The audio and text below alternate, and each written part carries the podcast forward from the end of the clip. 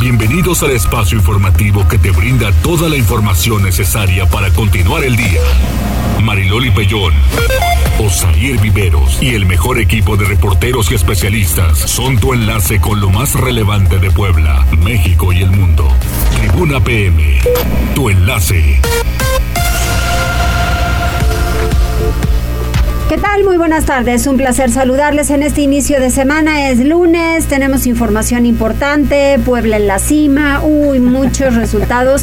La verdad, muy buenos. Hasta tenemos información de medio ambiente, hay de todo un poco. Si alguien eh, va a hacer ejercicio aquí en el Parque Mariano Escobedo de La Paz, pues no se extrañe porque están quitando árboles que están enfermos. Entonces, porque luego de repente, sí. ¿sabes? Sacan a sus mascotas, no recogen las cacas de los, de los animales, pero se quejan que van a quitar un árbol enfermo, ¿no? Por ejemplo. Sí, porque están muy preocupados por el ambiente. Exacto, exacto. ¿Cómo estás, Osair? Hola, Mariloli, muy buenas tardes a ti, a nuestros amigos del auditorio. Sí, efectivamente están retirando estos árboles, pero ya también van a sembrar otros. Son alrededor de 10 los que están retirando aquí en la colonia La Paz. Más adelante, bueno, pues todos los detalles de esto con Gisela Telles pero para que no empecemos de pronto a tomar las fotografías y en redes sociales, ¿no? Acusando ecocidio. Ay, sí. Cuando ni al caso, estaban infectados esos árboles y lo que se hizo es para evitar que se contagien más. Sí, y los van a los van a reponer, entonces no no hay problema alguno, pero pues sí ya les digo, porque de repente se tiran a a decir cosas. Se desgarran las vestiduras. Se desgarran las vestiduras y cuando de repente sacan a sus mascotas, este, pues no son atentos, ¿verdad? Congruencia. Ay, bueno, hoy en la mañana nos fuimos a la colonia Constitución Mexicana y justo la toma en el momento en el que había cuatro perros rompiendo bolsas. Y justo llega una señora con su bolsa estas del súper, las verdes, que llaman la atención porque pues tienen un color fosforescente no llega a tirar la basura en la esquina y así a voltear la, basura, agarra y ya se va. Otra vez con su bolsita. ¿Cuál responsabilidad? Y si hablamos de otra responsabilidad, ya que están regresando los niños al colegio, que no pueden dejar pasar en el uno a uno. Lo mismo decía en el estacionamiento del estadio. Yo, la verdad, no tenía prisa. Entonces me senté en mi coche, me puse a ver cómo iba todo el asunto. Y hay gente que sale y si tiene mucha prisa. Entonces ya las divisiones de carril se están rompiendo y se están moviendo de lugar porque la gente los pisa, pasa por encima para irse a otra fila que vaya un poco más rápido. La salida del estadio siempre ha sido un cohete y ahora que el equipo va bien y hay más gente, bueno, pues entonces la verdad, los operativos no funcionan. A mí me digan lo que me digan y yo no necesitaba salir con prisa, ¿eh? porque luego me decían, ay, quiere que le manden un helicóptero. No a ver, aplíquense en las redes para lo que realmente es, ¿sale? Es información. Y entonces puede haber un accidente porque a la hora en la que tú sales, ¿para dónde volteas? Para dónde vienen los coches. Claro. De este lado viene mucha gente que no se ve, no hay alumbrado alrededor del estadio. Viene la gente cruzando y cuando ya te lanzas porque ya puedes pasar o te vas a meter un poquito para que te den chance, va cruzando la gente. Sí cuando este, atropellen a alguien, ahí vemos. Entonces, son llamados a tiempo de lo que uno ve que otros no se enteran. Muchas gracias, Dani. ¿Tenemos vías de comunicación? 242-1312, el número en cabina, 22-23-90-38-10, la línea de WhatsApp, y que nos escriban a las redes sociales. En Twitter nos encuentran en las cuentas de arroba noticias tribuna, arroba mariloli y arroba viveros-tribuna. Además ya estamos transmitiendo en Facebook Live en las páginas de Tribuna Noticias, Tribuna Vigila, Código Rojo y La Magnífica para que se pongan en contacto con nosotros. Así es. Mira, ahí está. Vamos con las tendencias. Jazz ¿Qué encontraste, Jazz? Muy buenas tardes, querida Loni, querido Zair.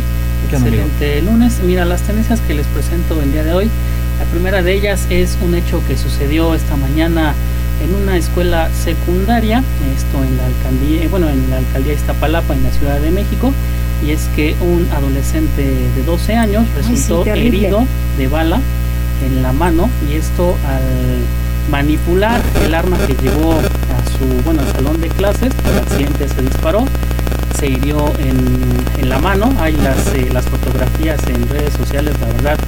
Eh, de milagro no perdió la mano porque es un milagro lo que, lo que ocurrió. es un calibre alto, amigo. traía una Glock 380, me parece. Y este, bueno, los reportes indican que el arma es del papá.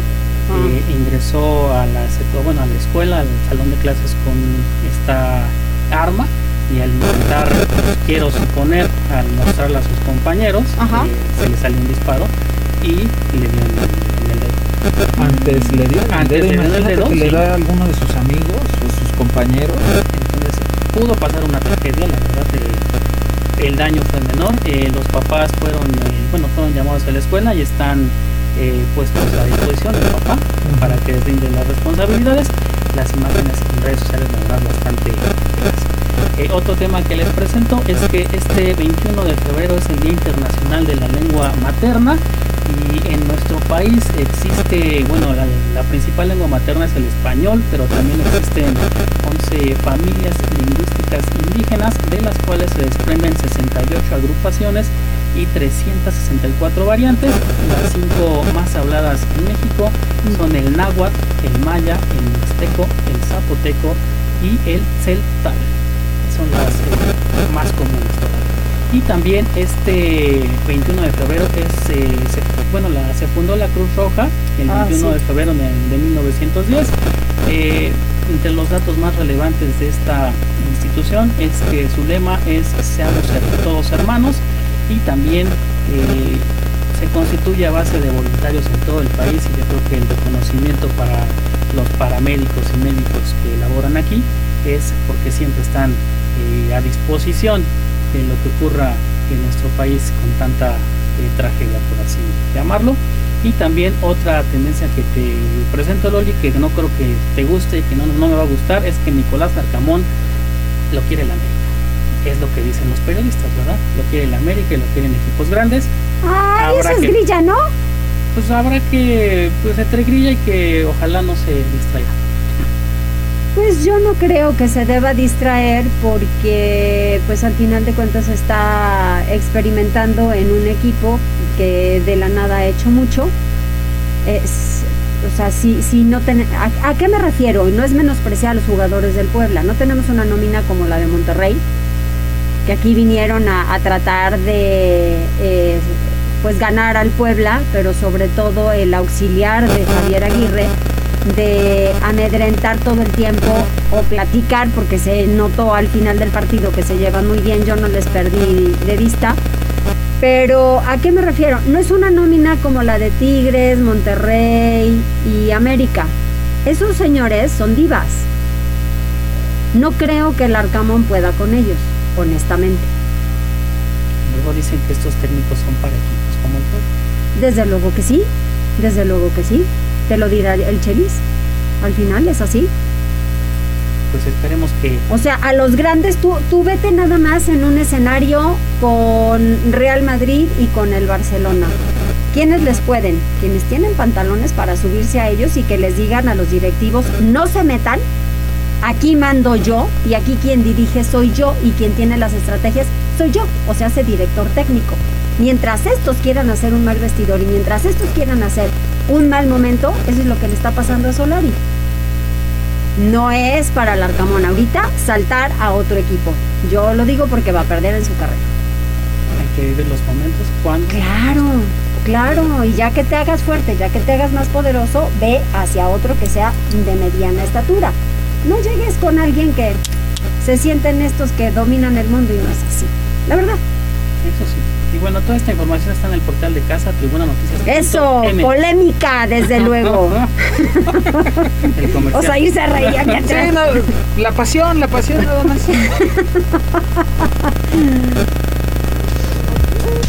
Tribuna PM.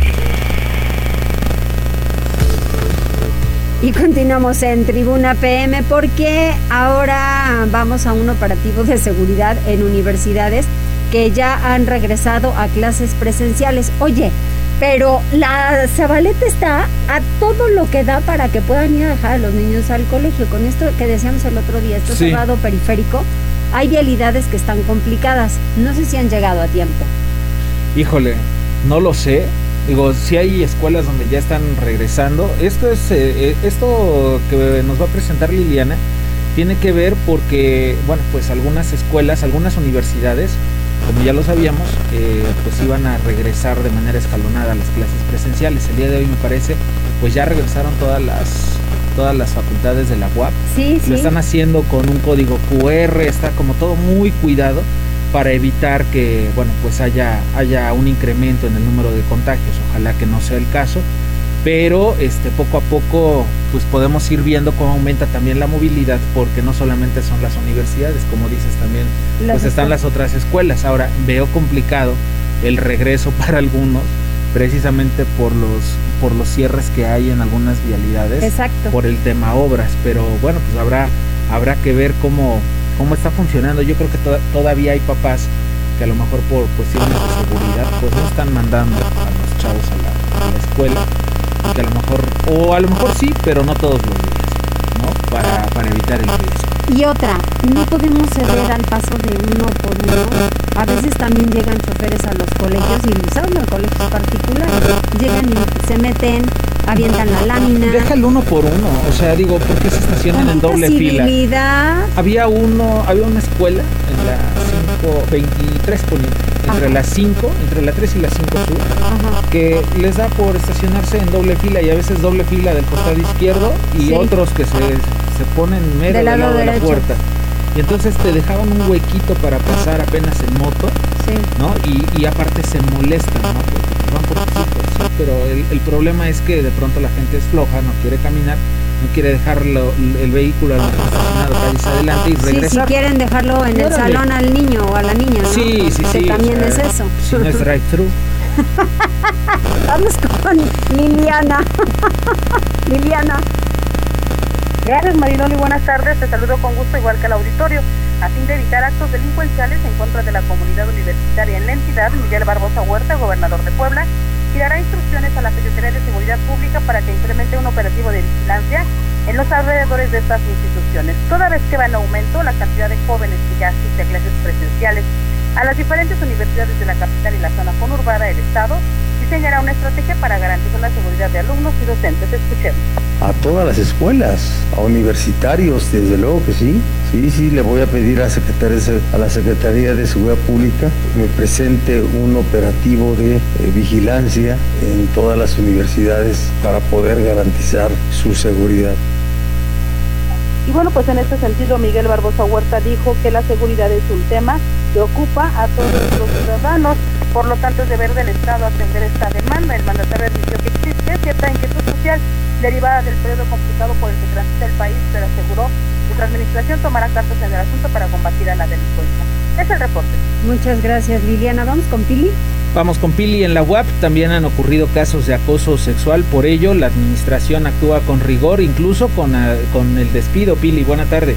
¿Qué tal? Muy buenas tardes. Pues fíjate que en la Universidad Autónoma de Puebla, pues también se ha hecho una evaluación durante el 2021, en donde por lo menos seis eh, trabajadores de la Universidad Autónoma de Puebla fueron señalados por acoso sexual y bueno, eh, pues el departamento jurídico, que todavía tenía a cargo Rosa Isela eh, Dávalos, quien era la abogada general, pues ordenó hacer una profunda investigación y fueron sancionados los trabajadores. En realidad hubo más quejas, pero todas fueron investigadas, unas fueron desechadas y la media docena pues ameritó incluso algunos despidos de trabajadores una vez que se dialogó con el sindicato en donde se confirmó que había pues denuncias serias que incluso tendrían pues que tener el rigor de la justicia.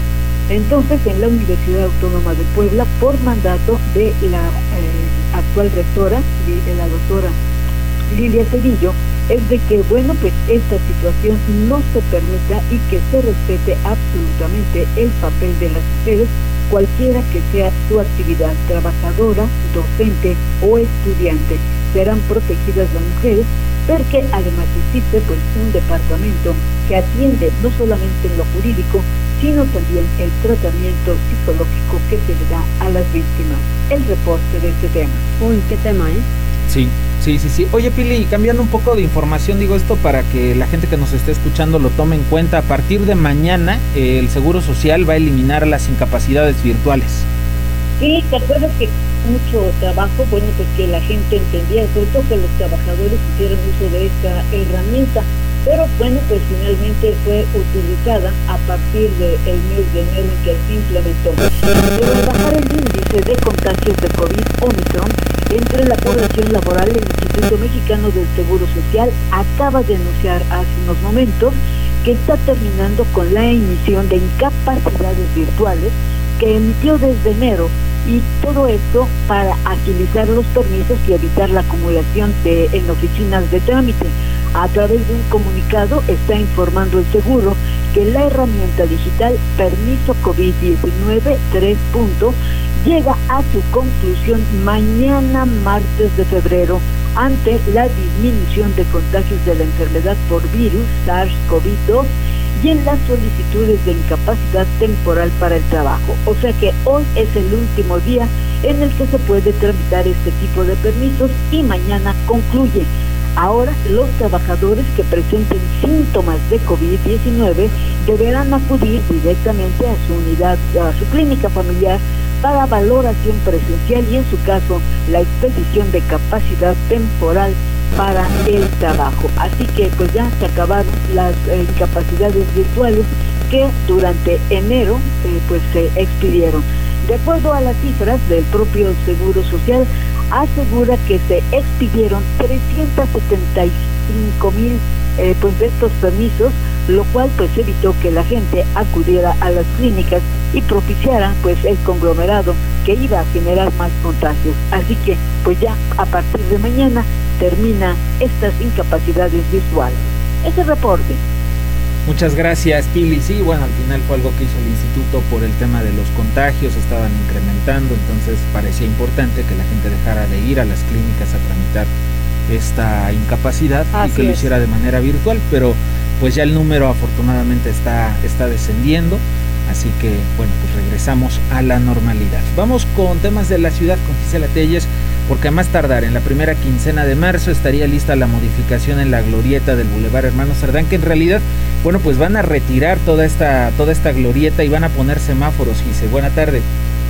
Así es, Osair, te saludo con mucho gusto, igual que a nuestros amigos del auditorio, y te comento que el secretario de Infraestructura y Movilidad del municipio de Puebla, Edgar Vélez Tirado, dio a conocer que la modificación al trazo de la glorieta de Boulevard Hermano Cerdán concluirá más tardar durante la primera quincena de marzo. En entrevista el funcionario dio a conocer que los trabajos coordinados con gobierno del estado siguen avanzando, de ahí que reveló posteriormente se llevará a cabo el ordenamiento de la geometría vial y se establecerá un crucero señalizado, esto a través de semáforos para mejorar el tránsito en la zona. Escuchemos parte de lo que mencionaba. Nosotros esperemos que ya a, mediados del, siguiente mes ya estemos terminando. Se está ordenando la geometría vial, se, va a eliminar la, glorieta, que eso es el proyecto que presentó el gobierno del estado. Va a haber ahí un, digamos que un crucero este, señalizado a través de semáforos y todo para que pueda eh, ordenar, digamos así, este, el, tráfico eh, en esta zona a ver, se ha estado trabajando, es un tema que vamos con el gobierno del estado. Sobre la intervención o retiro de la ciclopista elevada Hermanos Jordán, informó que continúa el estudio de factibilidad en conjunto con gobierno del estado, esto para determinar el futuro de la infraestructura, y es que recordó, se tuvo un ligero retraso en los acercamientos debido a que el titular de infraestructura del estado, Luis Roberto Tenorio García, se contagió de COVID-19, por lo que esta misma semana será cuando se retomen las reuniones. Sobre el recurso que se invertiría en caso del retiro de esta estructura, dijo que aún no se llega a un acuerdo porque sigue el análisis. De ahí que señaló, está a cargo del gobierno del Estado y se deberá decidir entre ambos niveles de gobierno. La información, Osair. Al final que se decide, se decida bien, ¿no? Sí, la verdad es que si pasan ya por la zona, está mucho más libre. Digo, de principio ya no está esta estructura que la verdad estorbaba. Sí, sí. Incluso la visibilidad. También. ¿No? Entonces, la verdad es que ya pasas por, por el lugar, ya es más ágil el paso y espero que una vez que concluyan y que pongan semáforos, pues eso quede al tiro, porque sí, era la entrada, una de las entradas más importantes a la ciudad de Puebla. Desde luego, así lo recibimos. y llegabas ahí un embudo no, chulo hombre, terrible. la María. ¿Vamos con otra cosa? Sí, vamos con temas de seguridad. Un hombre fue asesinado a machetazos al sur de la capital poblana. Información de Daniel. Este domingo, un varón de aproximados 30 años de edad murió luego de ser atacado con un machete en la colonia Valle de San Ignacio. Los servicios de emergencia fueron alertados por vecinos de la calle de Las Torres y Tres Sur, pues en ese punto se encontraba un varón seriamente lesionado y tendido sobre el asfalto. Por lo anterior, uniformados de la Secretaría de Seguridad Ciudadana llegaron al sitio, donde corroboraron el reporte, mientras que paramédicos del SUMA realizaban una revisión al sujeto, quien ya había perdido la vida. Tras confirmar el deceso, se dio aviso al personal de la Fiscalía General del Estado, quien se encargó de realizar las diligencias de levantamiento de cadáver. Sobre el móvil de los hechos, se indicó que el occiso se encontraba con otros sujetos y este comenzó a discutir con uno de ellos, quien lo atacó con un machete en el rostro y después emprendió la huida. Pues ahí lo tiene. 14 horas con 22 minutos y ya tenemos. Nada más rápido. En información internacional que llama la atención, eh, Vladimir Putin va a reconocer la independencia de los territorios separatistas prorrusos de Ucrania, según dicen. Vamos habrá a ver que, si es habrá que estar pendiente de todo eso. En redes sociales nos vamos con los saludos. Cosme Herrera dice, saludos amigos, feliz inicio de semana, cuidémonos mucho, muchas gracias que ya también se está reportando. Franja de Metal, buen inicio de semana Marilolio Zair. Seguimos con paso firme con el sorprendente Larcamón en la cima. Vamos Franja, saludos. Sí, la verdad es que Avi dijo que empataban. Cóndor no me acuerdo, Condor, Pero creo que también decía igual que Condor 1-1. Condor 1-1, ¿no? No, Condor que ganaba el Puebla. 1-0. 1-0. Fue el único que latinó. Neto y yo dijimos 2-1. Ajá. ¿Tú cuánto dijiste, amigo? Sí, nosotros en, de, decíamos 2-1. No, tú decías 2-0 y yo te dije, ah, que no nos anote en Monterrey. Y míralo. Pues sí, así se cumplió. 1-0, ¿eh? 1-0. Uh Y Ah, bueno, tenemos un mensaje ahí de la señora que Dolores Rojas.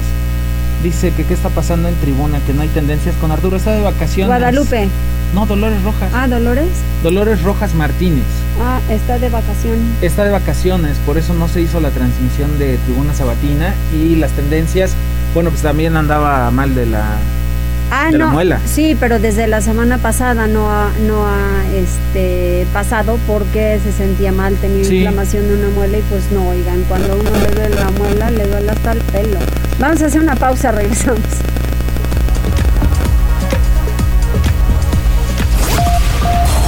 Enlázate con nosotros. Arroba Noticias Tribuna en Twitter y Tribuna Noticias en Facebook. Ya volvemos con Tribuna PM. Noticias, tendencias y más. Estamos de regreso. Tribuna PM, tu enlace.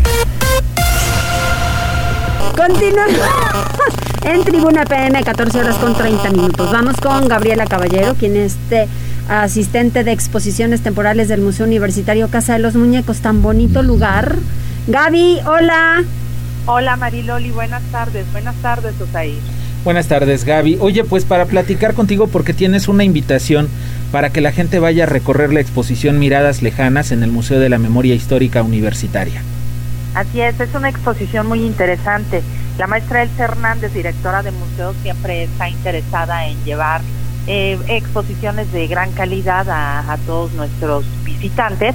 Y bueno, en esta ocasión, como bien dijeron, tenemos la exposición Miradas Lejanas de un artista ruso que se llama Leonid Mikhailovich muy interesante, sobre todo eh, porque es un artista ruso que eh, a través de su mirada nos muestra eh, el México prehispánico, ¿no? Entonces, además una técnica muy bonita que es la acuarela y es una muestra muy, muy colorida. Ojalá la gente se anime a visitarnos. es una muestra de cuatro acuarelas y va a estar expuesta del 21 de febrero, o sea, hoy abrimos de nuevo nuestro museo, sí, al 17 de abril. Qué padre, entonces estamos hablando de casi dos meses. Exacto, eh, bueno, mes, eh, febrero, marzo, sí, casi dos meses. Casi dos meses. Oye, y a ver, cuéntame, ¿qué colores ves, Gaby? ¿Qué colores veo? Eh, predomina sobre todo una gama calidad. Hay mucho rojo, eh, perdón, hay mucho naranja, amarillo, verde, verde esmeralda, eh, tonos ocre. Es, es una muestra muy muy colorida, muy con tonos muy vívidos. Entonces, em, además muestra el, el, quehacer cotidiano de eh, un periodo de la historia de México muy particular, ¿no? Que es la, eh, el periodo prehispánico. Y eh, si bien son pinturas muy coloridas, son de formato pequeño. Entonces, el artista logra plasmar con detalle estos temas de de las embarcaciones de la época, las canoas, eh, las pirámides, eh, la vestimenta tan colorida de, de, la época, los penachos, las plumas. Entonces vale la pena muchísimo la muestra. Ojalá puedan visitar. Oye, ¿va a tener algún costo? Mira, eh, nosotros manejamos algunos costos. Entrada general 10 pesos, realmente es simbólico, es para, son gastos de recuperación, pero para la comunidad WAP la entrada es libre todos los días y los miércoles tenemos entrada libre para todo el público. Es día de museo. Ah, exactamente. Y los horarios que manejamos son de lunes a viernes de 10 a 3 de la tarde. Vamos a ir. La verdad es que está, está muy padre y como dice Gaby, el costo es prácticamente de recuperación, o sea, no se están haciendo ricos en la, en la universidad con este ingreso, Y la verdad es que pueden aprovechar. Sí, y siempre ofrecen un atractivo cultural en la Benemérita Universidad Autónoma de Puebla y es un lugar especial. ¿Estás de acuerdo, Gaby? Entras ahí y te sientes de otro planeta. Exactamente, además de que tenemos en el Museo de la Memoria Histórica tenemos instalaciones muy cómodas, tenemos sillones en el patio, eh, la gente tiene donde descansar, y lo cierto es que es un museo muy muy bonito. En breve tendremos otras exposiciones y espera, eh, bueno esperamos contar con su promoción y eh, les dejo rápidamente la dirección. Sí, claro. Oriente 1008 en el barrio de Analco y los invitamos a que nos sigan en las redes sociales como Museo de la Memoria Histórica en Facebook, Instagram y Twitter. Ok, otra vez la dirección, Gaby. Claro que sí, 3 Oriente 1008, barrio de Anaico, está casi llegando al Boulevard 5 de Mayo. Perfecto. ¿Es en la calle donde se interrumpe por eh, peatonal? Exactamente. Muy bien, pues está, está muy cómodo, centro histórico y vale la pena darnos una vuelta por allá. Te visitamos, Gaby. Muchísimas gracias, Mariloli. Osair, gusto saludarlos. Igualmente. Igualmente. Bueno.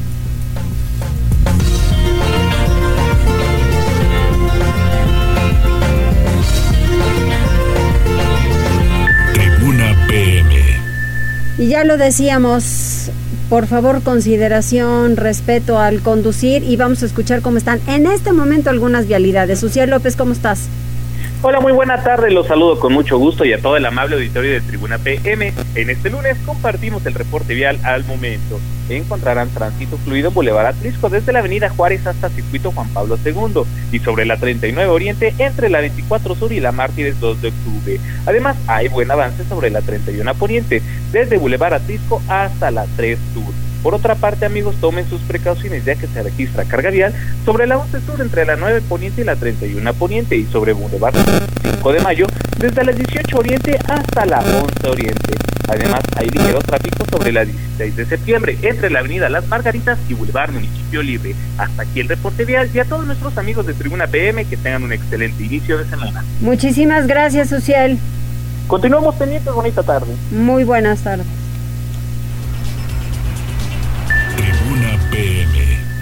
Continuamos en Tribuna PM.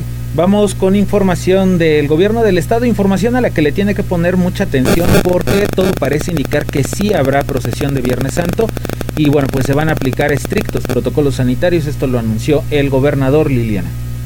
Gracias, Osair. Efectivamente, el gobierno estatal se coordinará con la Arquidiócesis de Puebla y el Ayuntamiento Capitalino para conseguir que la procesión del Viernes Santo se desarrolle en las mejores condiciones y pueda desahogarse con éxito, declaró Miguel Barbosa Huerta, titular del Ejecutivo Estatal. El mandatario recordó que este 2022 será la primera vez que como gobernador le toque apreciar este evento de gran relevancia religiosa y social y aseguró que se implementarán los protocolos necesarios para que los participantes cumplan con las condiciones de higiene y sanidad que la pandemia por coronavirus exige. Escuchemos. este hecho, sí religioso, pero social, sobre todo importantísimo para, para la capital y para muchas personas del Estado. Este, y desde luego garantizaremos toda la seguridad y todas las condiciones de higiene, de prevención para ellos, para que desarrollen un evento en las mejores condiciones. Si bien Barbosa Huerta inició su periodo de gobierno desde el año 2019 cuando lo, cuando lo hizo, la procesión ya había pasado y para los dos años siguientes, 2020-2021, el evento fue cancelado a causa de la emergencia sanitaria derivada del coronavirus. La procesión del Viernes Santo incluye la participación de seis imágenes religiosas, recorre las principales calles de Puebla capital y congrega hasta 150 mil feligreses. Por ello, se trata de una de las más concurridas del país. Es el reporte. Oye, Liliana, este año, bueno, eso lo tendrá que anunciar más bien Monseñor, ¿no? Si van a volver a incluir al, niño doctor. Efectivamente, eso ya es, eh, le compete directamente a las autoridades eclesiásticas, Mariloli. Las, digamos, eh, imágenes eh, tradicionales, por decirlo así, son seis, este, cinco que participan y una que preside, y bueno, pues lo que dices, los detalles, pues yo creo que los darán con que encabeza el Señor de las Maravillas, eh, Virgen de Dolores, la Virgen de la Soledad, el Señor de Analco y el Nazareno de San José, y por ahí me falta uno entonces. Este, sí, la verdad te quedo súper mal con el nombre de las imágenes, son esas, son esas, solo faltaría saber si vuelven a incluir el, niño doctor de Tepeaca, ¿eh? ¿eh? pero de Puebla Capital son seis. Entonces nos falta, nos falta uno, porque es el, es el Nazareno, es el de Analco, el de Nazareno de San José, el de Analco, el Señor de las Maravillas 3, la Virgen del Carmen, la Virgen de Dolores, y entonces nos falta por ahí una que ya investigaremos con la arquidiócesis. Así es, Mariloli. Muy bien, muchas gracias, Liliana. Buenas tardes, Mariloli. Bueno, pues nos aplicaremos para ir a la procesión y es un momento muy especial, ¿eh? Y muy, muy, muy bonito y lo encabeza como una de las imágenes más veneradas, el Señor de las Maravillas de Santa Mónica. Vamos con Gisela. Ya que fueron afectados por la plaga del gusano barrenador, fueron retirados 10 árboles en el parque, en un parque de la colonia La Paz, esto que nos comentaba Mariloli al principio. Tú tienes los detalles, Gise. Así es, ir la titular de la Secretaría de Medio Ambiente del municipio de Puebla, Miriam Arabián Cutolén, dio a conocer que este lunes 21 de febrero retiraron, en conjunto con la Secretaría de Servicios Públicos, 10 árboles ubicados en el Parque General Mariano Escobedo de la Colonia La Paz, una vez que fueron afectados por la plaga del gusano barrenador. La funcionaria informó que estos ejemplares se encontraban muertos y de ahí que cumplieron con el protocolo correspondiente derribar, recoger e incinerar para evitar que los insectos se propaguen y posteriormente colocaron el mismo número de fresnos. Así lo decía. Estamos derribando los árboles con la Secretaría de Servicios Públicos, está derribando los árboles que se identificaron pues ya muertos y que tienen la plaga del gusano barrenador. Estos árboles, eh, para disponer de ellos, se lleva un protocolo, se llevan ahorita, se incineran para que no contagien a los demás y a cambio de ellos vamos a sembrar 10 fresnos para que podamos mantener pues, en lo mayor número posible los árboles que tenemos. Sobre las plagas identificadas en la capital poblana refirió que detectaron algunas como muérdago y el mismo gusano barrenador en ejemplares de Parque Juárez, sitio en donde también ya comenzaron con el retiro, así como en Anzures y Avenida Juárez. Precisó que principalmente se encuentran afectadas jacarandas y palmeras y de ahí que ya están trabajando arduamente para rescatar el mayor número de árboles y en su caso reponer los que se encuentran muertos el reporte. Pues sí, sí es cierto y la verdad es que es tan bonito parque que hay que cuidarlo y que se recuperen otra vez los árboles que están retirando. Vamos con Pili. Vamos con Pili Bravo. El senador Alejandro Armenta reúne a líderes indígenas para atender demandas de viva voz en el Día de las Lenguas Maternas, Pili.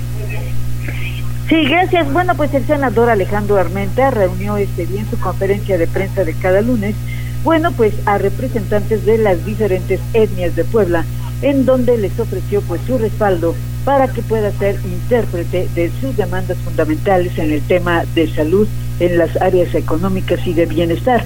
los indígenas mismos eh, expresaron parte de su agradecimiento al senador. Yo Primero quiero agradecerles a todos y cada uno de ustedes por estar aquí con nosotros.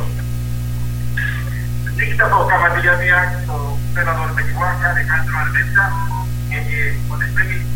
y bueno, pues con su propio lenguaje en náhuatl y en otras lenguas, los indígenas que se reunieron esta mañana con el senador Armenta pidieron fundamentalmente eh, solicitar a la Secretaría de Educación Pública lo que veníamos diciendo en estos días, la implementación de programas para difundir las lenguas indígenas en su totalidad, no solamente el náhuatl que hablan pues casi 400 mil personas, sin embargo, en las otras lenguas, las otras seis que se hablan en el estado de Puebla, pues han estado abandonadas y existe el riesgo de su extinción. Por eso los grupos indígenas le pidieron al senador pues ser, el interlocutor para que se pueda pedir estos programas a la Secretaría de Educación Pública y que no solamente sea el náhuatl o el totonaco las únicas lenguas que están siendo apoyadas y que se olvida de las otras como es el mixteco, el tepegua, que es el que más riesgo tiene de desaparecer en el estado de Puebla. Ese reporte.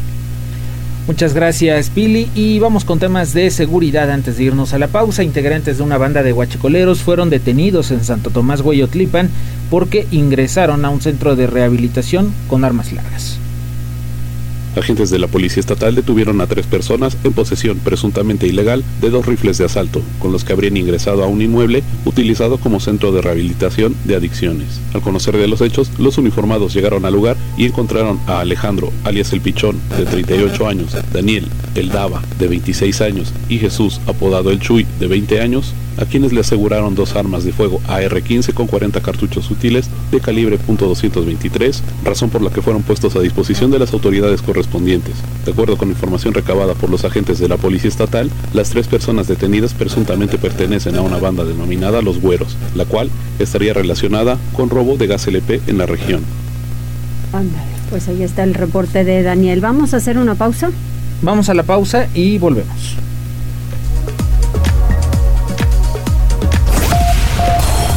Enlázate con nosotros. Arroba Noticias Tribuna en Twitter y Tribuna Noticias en Facebook. Ya volvemos con Tribuna PM.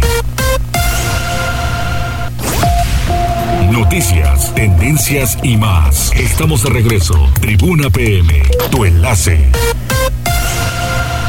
Continuamos en Tribuna PM. Vamos con Gisela. Se presentará una propuesta integral en el proyecto de parquímetros para despejar dudas y evitar la especulación, porque al parecer no se ha explicado tanto y genera dudas. Gisela. Así es, Mariloli, para no especular o construir escenarios que no son ni serán realidad, Eduardo Rivera Pérez, presidente municipal de Puebla, aseveró que presentará una propuesta integral sobre el proyecto de parquímetros, esto para despejar dudas el edil dejó en claro que seguirán laborando en recabar las opiniones de los diversos sectores de la sociedad, entre ellos habitantes del centro histórico, comerciantes, visitantes y hasta medios de comunicación para elaborar la propuesta correspondiente. Incluso informó que se están terminando de analizar las diversas encuestas, opiniones y manifestaciones para presentar datos precisos y puntuales de dicho proyecto que pretende regular la vía pública. Así lo decía y les estaremos presentando una propuesta integral sobre lo que es lo que ahora sí relacionada al tema de parquímetros. Para no estar especulando, para no estar construyendo escenarios que no son, estamos terminando de analizar todas estas este, manifestaciones, opiniones, encuestas y las hay del pasado. Esta no la conozco, sí, para que podamos presentarle a los poblanos y a las poblanas información precisa, puntual sobre este proyecto y insisto, evitar especulaciones y comentarios que en su caso algunos de estos no tienen fundamento. El reporte Oseir. Muchas gracias Gisela y vamos con Liliana Tecpaneca. La empresa Bonafont será supervisada y si se determina que su pozo de agua opera de manera irregular van a tener que cancelarlo. Gracias Osair, de nueva cuenta te saludo con mucho gusto. Igual al auditorio, pues efectivamente esta mañana el gobernador Miguel Barbosa Huerta señaló que en el caso de la empresa Bonafont, bueno, pues esta se comprometió a establecer diálogo con las organizaciones civiles que han cuestionado sus operaciones y a aceptar cualquier revisión a sus operaciones, esto tras recuperar su instalación. La planta dedicada a la extracción, purificación y embotellamiento de agua asentada en Juan Cebolilla será vigilada y si se detecta alguna irregularidad en la forma en que utiliza el pozo o pozos que tiene concesionados, estos deberán cancelarse. Escuchemos lo que dice el mandatario. Eso se comprometió la, empresa a tener un diálogo con, con la comunidad, con, con todas las organizaciones y poder establecer una convivencia sana, sana, que van a aceptar cualquier revisión y vigilancia en la explotación de eh, los pozos o el pozo que tienen ahí. Y si hay una irregularidad que se cancele, así se los digo. Barbosa Huerta dijo que la empresa deberá establecer una convivencia sana con la comunidad y comentó que su reapertura implica la supervisión permanente de las operaciones. Insistió en que si estos son irregulares van a aplicarse medidas, pero siempre en el apego al Estado de Derecho. Dijo que por ahora todavía no tiene información sobre las actividades de la planta y desconoce si ya reanudaron sus actividades, pero confió en que así sea, pues de esta empresa depende el sustento de 600 familias de la región. Es el reporte. Gracias, gracias Liliana. ¿Tenemos algún mensaje en redes sociales? Enrique Guevara, excelente tarde Marilo y Desair, saludos. Saludos, saludos Enrique, buenas tardes y gracias siempre por acompañarnos. Margarita Coacuas también, muy buenas tardes desde Estados Unidos. Muchas gracias Margarita, vamos a información deportiva. Tribuna PM. Adelante Neto, se nos hizo sumar tres. ¿Qué tal Mariloli? ¿Qué tal Osair? Muy buenas tardes. Buenas tardes a todo el auditorio. Vamos rápidamente con la información deportiva. Así es, el Puebla sigue de buenas y es que Diego de Buena anotó en el inicio del encuentro. El portero paraguayo Anthony Silva preservó la ventaja con varias atajadas, incluyendo una en un penal y el Club Puebla terminó derrotando el pasado viernes 1-0 a Monterrey para mantenerse como líder del presente clausura 2022 de la Liga MX. Y es que De Buen concretó el único tanto del encuentro a los dos minutos con un remate de cabeza y eso le bastó a los poblanos que conquistaron su cuarto triunfo en seis fechas de este campeonato. Con este buen arranque, Puebla acumula 14 puntos, tres dos más que el conjunto del Atlas que este fin de semana terminó empatando sin anotaciones ante el conjunto de los Pumas. Se trata de un sorprendente inicio de los poblanos que poseen la nómina más baja de todo el fútbol mexicano. En cambio, los rayados que tienen la más elevada sufrieron su primera derrota, con lo cual pues se mantienen cuatro puntos fuera de los puestos de clasificación, pero todavía con dos compromisos pendientes. Y es que esos dos partidos que le faltan al conjunto regiomontano, pues es porque tuvo su participación en el Mundial de Clubes donde se tuvo que conformar con la quinta posición, lo cual desató una oleada de críticas sobre su entrenador Javier Aguirre. Pero el Puebla, el Puebla no tiene culpa de eso, terminó adelantándose casi de inmediato en una jugada de tiro de esquina en la que de buena aprovechó pues la mala marcación de la saga visitante y terminó conectando un remate de cabeza dentro del área que dejó sin oportunidad al guardameta argentino Esteban Andrada. Los poblanos todavía pudieron aumentar su cuota antes del descanso cuando el venezolano Fernando Aristeguieta quedó completamente solo frente al arco, pero terminó mandando su disparo por encima y sin inquietar a Andrada. Monterrey ya arrancó mejor en el segundo tiempo y dio un primer aviso con un tiro del holandés Vincent Janssen a los 48. Todavía un par de minutos más tarde, el chileno Sebastián Vega se estrelló un tiro en el travesaño. La insistencia del visitante encontró premio poco después cuando el brasileño Gustavo Ferraris cometió una falta dentro del área sobre el argentino Maxi Mesa para decretar el penalti. Ahí Ferraris fue expulsado y dejó a los poblanos con 10 jugadores, pero Monterrey terminó desaprovechando la oportunidad inmejorable de empatar.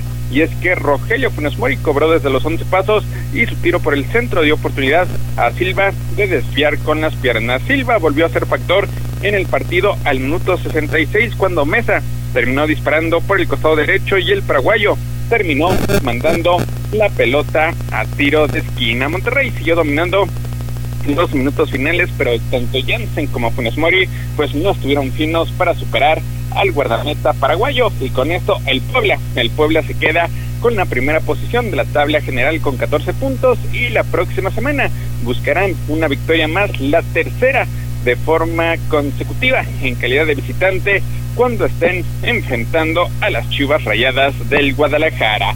Vámonos con el resto de resultados de la actividad de este fin de semana porque con anotaciones del argentino Nicolás Ibáñez el colombiano Avilés Hurtado y de Víctor Guzmán. Pachuca terminó derrotando 3-1 a unas águilas que siguen sin encontrar el rumbo y se encuentran en los últimos puestos del presente campeonato. Ibáñez remeció primero a las redes a los 23 minutos, Hurtado agregó un tanto al 40 y Guzmán sentenció la victoria al minuto 76. Con el resultado, Pachuca acumula 13 puntos con los que se coloca en la segunda posición por mejor diferencia de goles que el equipo de Tigres. Y es que los Tuzos pues no vencían a las Águilas en el Estadio Azteca desde mayo del 2017. Almada relevó en el cargo a su compatriota Paulo Pesolano, quien no pudo clasificarlos a la liguilla en el torneo anterior. Y a diferencia de Almada que va llegando, Solari está en su tercer torneo con los azulcremas y el equipo va seriamente en retroceso con el paso de las semanas. Por eso no fue extraño que fuera abuchado antes, durante y también después del compromiso. Por otra parte, con tantos del paraguayo Juan Escobar y Carlos Rodríguez, más un doblete de Santiago Jiménez, Cruz Azul regresó al camino de la victoria al golear 4-1 al conjunto de Toluca.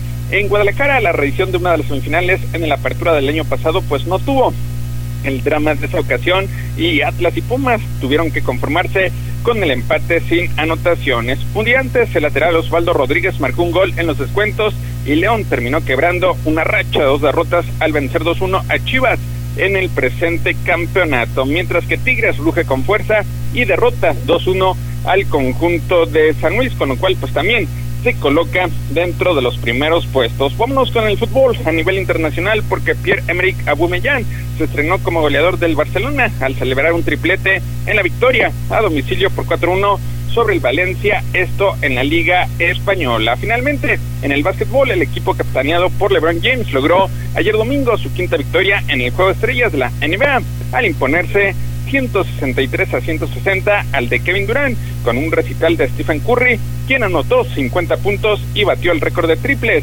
del evento con 16. Mariloli, Josair, hasta aquí lo más relevante en materia deportiva. Muchas gracias, Neto. Saludos, buenas tardes. Buenas tardes. Pues ya no tenemos mensajes en redes sociales y llegamos al final de Tribuna PM. Nos vamos, Osair. Muchas gracias en cabina. Que les vaya muy bien. Gracias, Jazz. Hasta mañana. Hasta mañana.